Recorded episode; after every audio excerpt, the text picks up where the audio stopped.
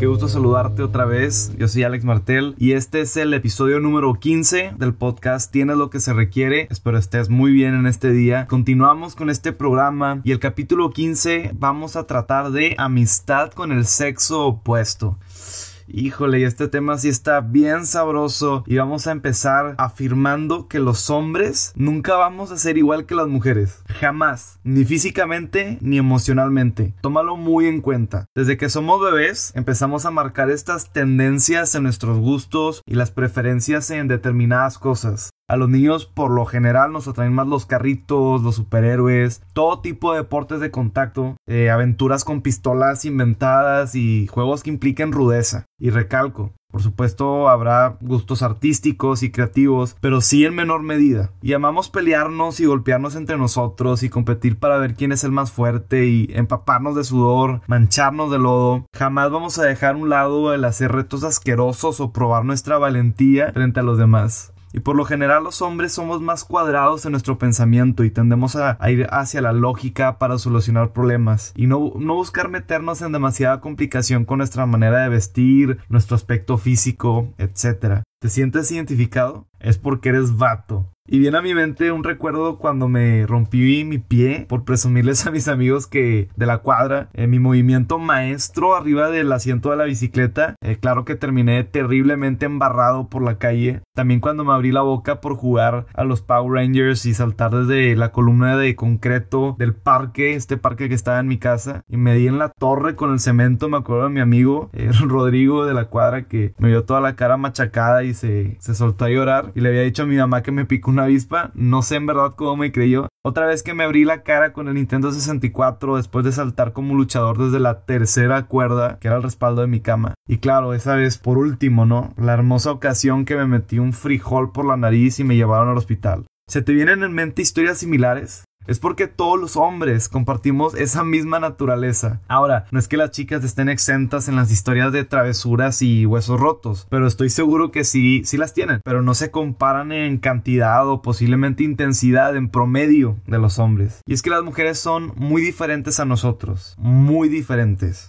Y lo peor de todo es que no tenemos un manual de cómo entenderlas ni ellas a nosotros. Pero bueno, son nuestro complemento perfecto. Y por ejemplo, en la familia es más común que ante un riesgo o un peligro corramos en búsqueda de protección con una figura paternal. Y cuando buscamos cariño y amor, corremos hacia esta figura maternal. Somos diferentes. Y esto me hace recordar una, una noche de encuentro, así se llaman los días miércoles y jueves de la iglesia. Y yo estaba en el instituto bíblico y nos pusieron a servir a un amigo y a mí adentro del ministerio de Kinder. Y sigo pensando que se trató de un error de logística. Pero ahí estábamos. Dos vatos de veintitantos años sentados en una de estas sillas pequeñas de colores donde apenas cabíamos. Y del otro lado, la pequeña y tierna Iván esta niña tremenda que tenía apenas unos 4 o 5 años y esperaba, nos veía así con esa carita de que estaba lista para que la estuviéramos entreteniendo por toda una hora. Y siendo sincero, pues la verdad no teníamos mucho de qué hacer para lograr entretenerla, pero además la reunión duraba pues un poco más de una hora. Dibujos, crayolas, una muñeca de plástico y muchos intentos de voz infantil para tratar de interactuar con esta pequeñita. Ya te lo imaginarás, no pasaron ni 10 o 15 minutos antes de entrar en crisis psicológica Nuestras ideas se agotaban, al igual que nosotros, y tan solo nos mirábamos así uno al otro sin saber qué hacer. Y admito que terminamos yéndonos por la salida fácil, sí, perdón, nos conectamos a una tableta, internet y descargamos unos cuantos capítulos de Peppa Pig para entretenerla, funcionó. Y ahora entiendo a los papás contemporáneos porque sí es muy tentador y fácil caer en este punto en donde simplemente prefieres usar la tecnología para no quebrarte la cabeza. Y fue así como ganamos esa guerra, unos cuantos minutos más al reloj. Y yo me acuerdo que pensé, en verdad sería un alivio que estuviera una mujer entre nosotros. De hecho, creo que sí se lo dije a Ray, mi compañero ahí de guerra, y era una realidad inevitable, nos hacía falta algo, nuestra Eva. Y es que muchos roles y funciones y responsabilidades donde las mujeres se desempeñan mejor que los hombres. Y esa reunión no fue la excepción, porque se ocupaba a conectar con esta niña de kinder y llenarse su atención con cariño, con ternura. Y ese es un don que, claro, los hombres también lo tenemos, pero las mujeres lo saben expresar y transmitir bastante bien. Este sentido de paz. Entonces, una mente de una mujer funciona de una manera muy distinta a la de nosotros. Y quiero ponerte un ejemplo que pasa en la juventud, en la adolescencia. Por ejemplo, es muy común, yo me acuerdo que el las chicas se inclinan a exteriorizar más sus sentimientos y nosotros los interiorizamos. Ellas tienen conversaciones más profundas y prolongadas, usualmente son más detallistas, intuitivas, creativas y hasta con más sentido humano que nosotros. A Dios le complació poner en las mujeres la capacidad y tarea de poder desarrollar un nuevo ser humano. Para mí, bueno, eso los pone un poquito encima de nosotros. Siempre pensaré que por eso ellas son mejores. Pero es que es por tantas diferencias que el trato de la amistad con el sexo opuesto debe ser muy distinto al que tenemos entre hombres, entre vatos. Nunca pasemos por alto la delicadeza y los límites al interactuar con mujeres. Así que vamos a, contestar esta pregunta. ¿Cómo debo comportarme con una amiga? Hacernos feliz a los hombres es muy sencillo. A la mayoría le bastaría con dejarnos ir con unos amigos a una buena carne asada, por ejemplo aquí en México, en el norte, el fin de semana y ver un partido de soccer o americano o simplemente jugar videojuegos. Nuestros intereses son muy distintos a la de las mujeres. A ellas les agrada más tener esta seguridad de que estamos para ellas, protegerlas, escucharlas, darles palabra de ánimo, eh, ser detallistas de manera constante y eso sí, tener su estómago contento. Y no podemos relacionarnos ni tratar físicamente a las chicas como lo hacemos con los chicos, definitivamente. Debemos saber que relacionarnos de la manera indicada con ellas es vital, cuidando lo que decimos, la manera en que lo expresamos y sobre todo evitar este trato brusco con ellas. Y quiero decirte esta frase, trata a una mujer en público y en lo privado como si estuvieras tratando a tu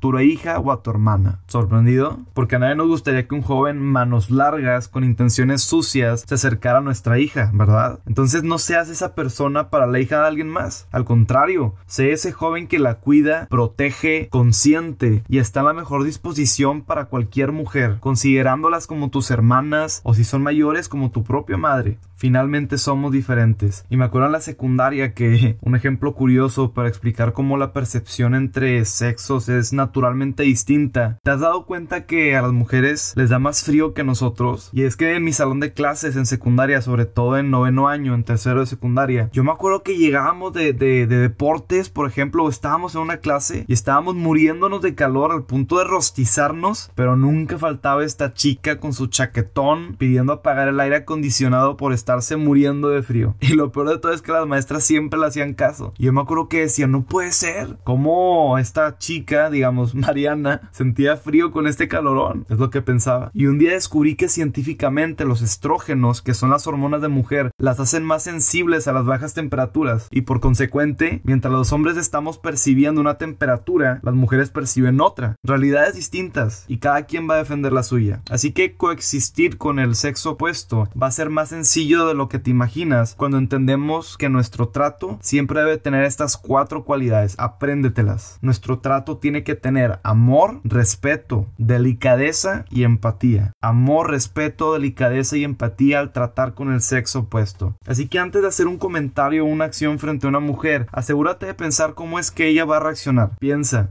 ponte en sus tacones. ¿Cómo va a entenderlo desde su perspectiva? ¿Puedo ofenderla de alguna manera con lo que voy a decir o hacer? Y entonces replanteate si es buena idea continuar con ello. Y bueno, ojo, al final de ponerte en sus tacones, quítatelos, no te vayas a quedar en ese pensamiento, caray. En el siguiente episodio vamos a estar hablando ya un poco más acerca del noviazgo, que es lo que vendría después de esta amistad fuerte, de una mejor amistad. Así que no te lo pierdas, te espero en el siguiente capítulo.